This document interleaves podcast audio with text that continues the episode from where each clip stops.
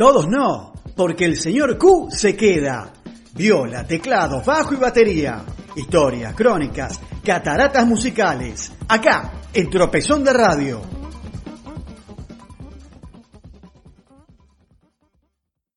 Buenas noches Pablo, buenas noches Marcelo, buenas noches a todos ustedes queridos amigos radioescuchas.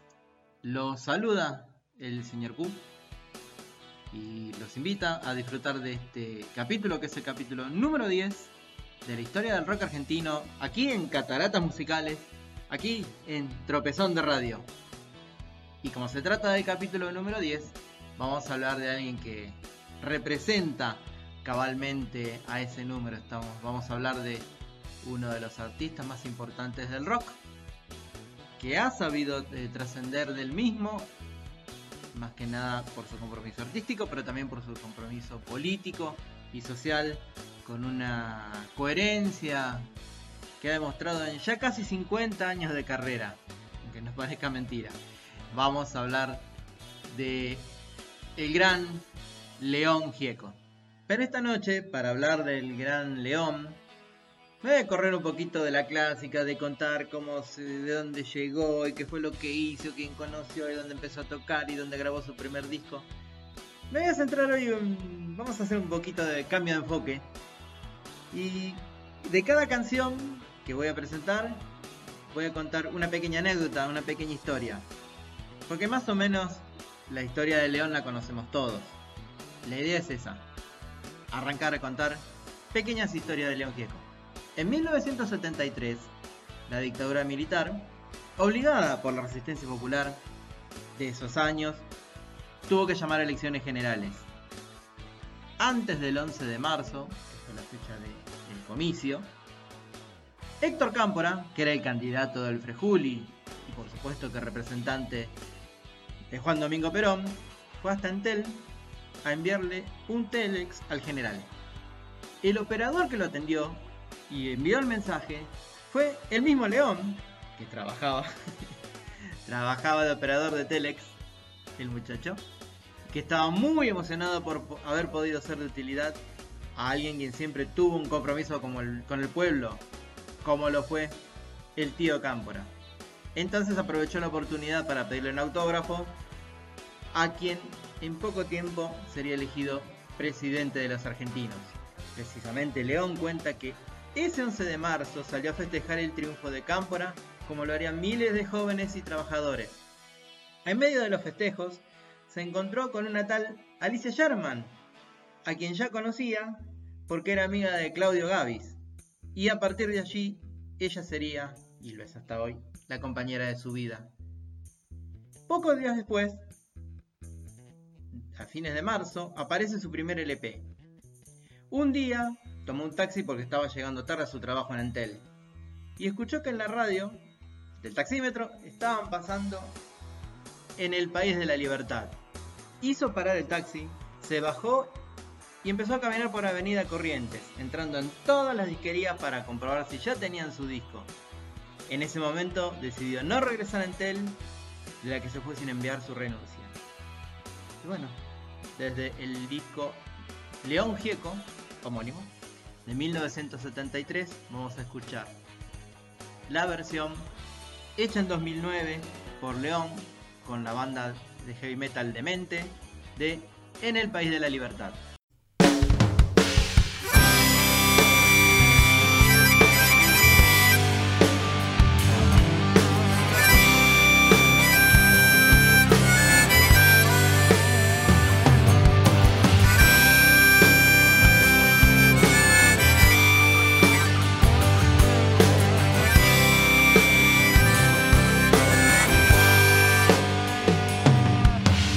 Búsquenme donde se esconde el sol,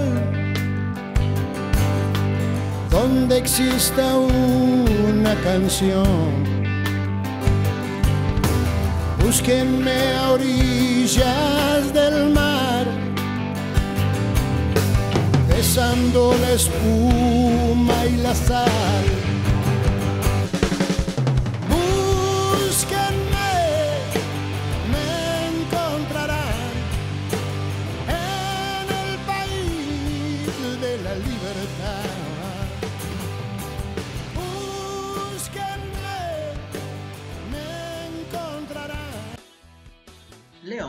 ya tenía elegido la lista de temas para su cuarto disco, el cual se iba a grabar en los meses de invierno de 1978.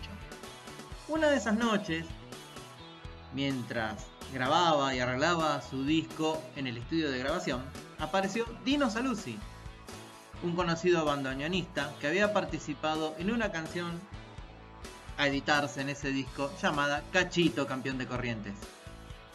Debido a una confusión con un familiar de Saluzzi, este había entendido de que Gieco lo quería de vuelta en el estudio para grabar alguna otra canción, lo cual era falso porque Gieco ya tenía el disco listo para imprimir.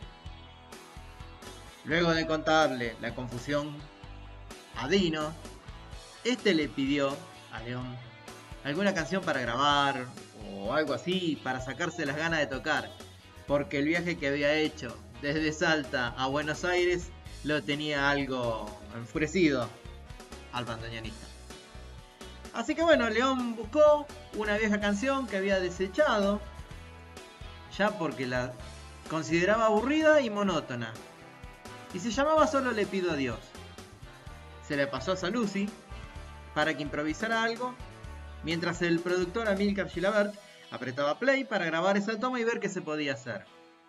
La interpretación salió casi perfecta, tanto que Gieco quedó impactado por la fuerza que había tomado. Y si bien hicieron una toma más, que salió quizás un poco mejor, a León le seguía gustando la primera toma porque sentía que la improvisación le daba un sello especial. Para postre, esa misma noche cayó por el estudio Charlie García, la escuchó y dijo, eh, loco, déjala esta así nomás. Y así fue que nació esta obra de arte llamada Solo le pido a Dios, del cuarto LP de León Gieco del año 1978. Solo le pido a Dios que el dolor no me sea indiferente, la reseca muerte no me encuentre. Vacío y solo sin haber hecho lo suficiente.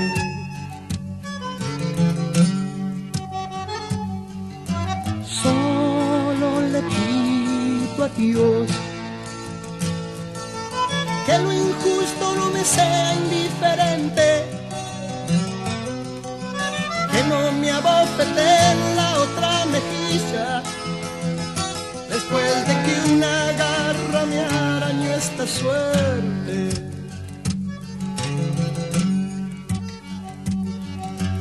Solo le pido a Dios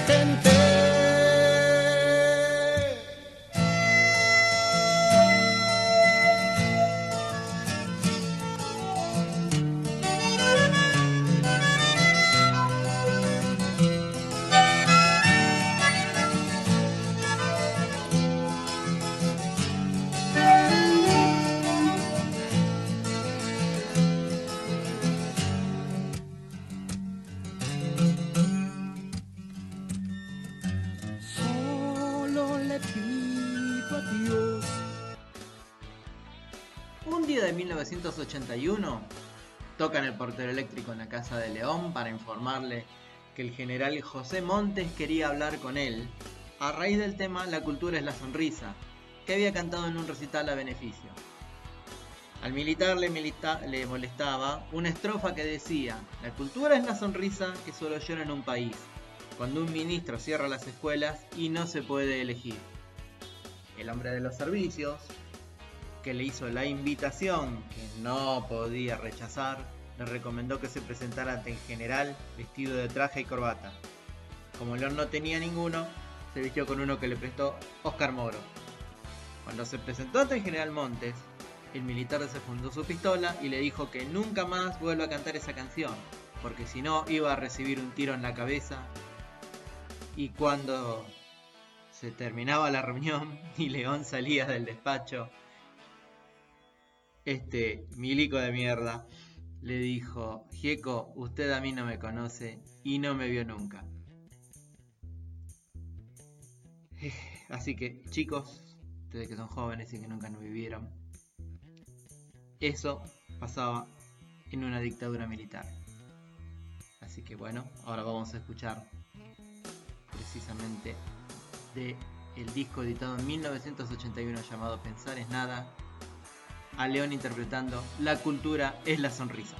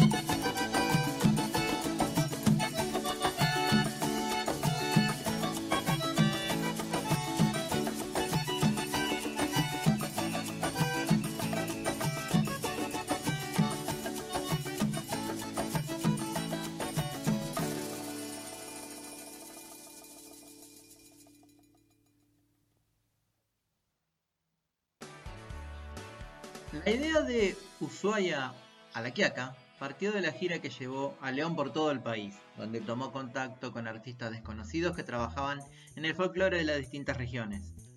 Con Gustavo Santaolalla como productor, los volúmenes 2 y 3 de Ushuaia a la Quiaca reflejaban el viaje de ambos por el país al frente de un equipo de 20 personas con un estudio móvil que registraba a bagualero anónimos como Jerónima Sequeida, Chacarera Santiagueña de Sixto Palavecino y el chamamé de Isaco Abitbol.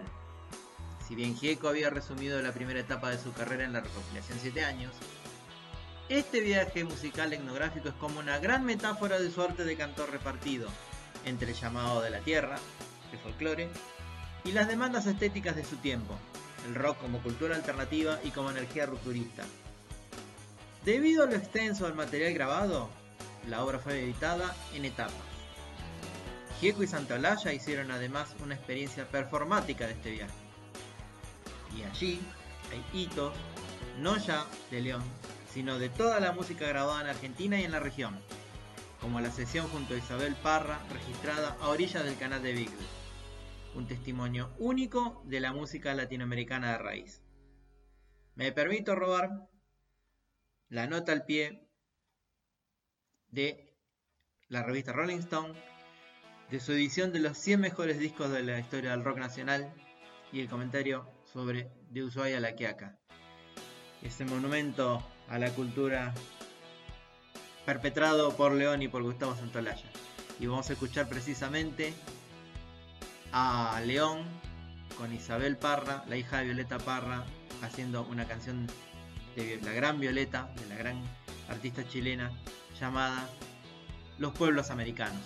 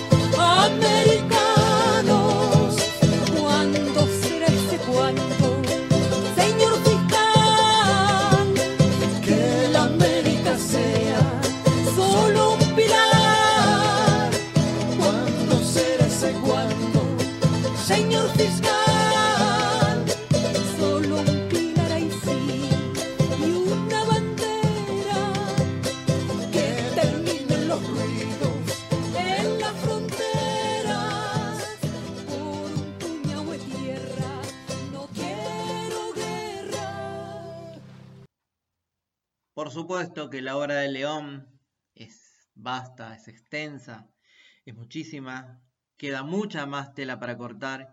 Bueno, pronto, en algún momento, seguiremos hablando de el gran León Gieco. Por esta noche es todo, los saluda el señor Q. Acá termina el capítulo 10 de las cataratas musicales en Tropezón de Radio. Buenas noches, cuídense Quédense en casa.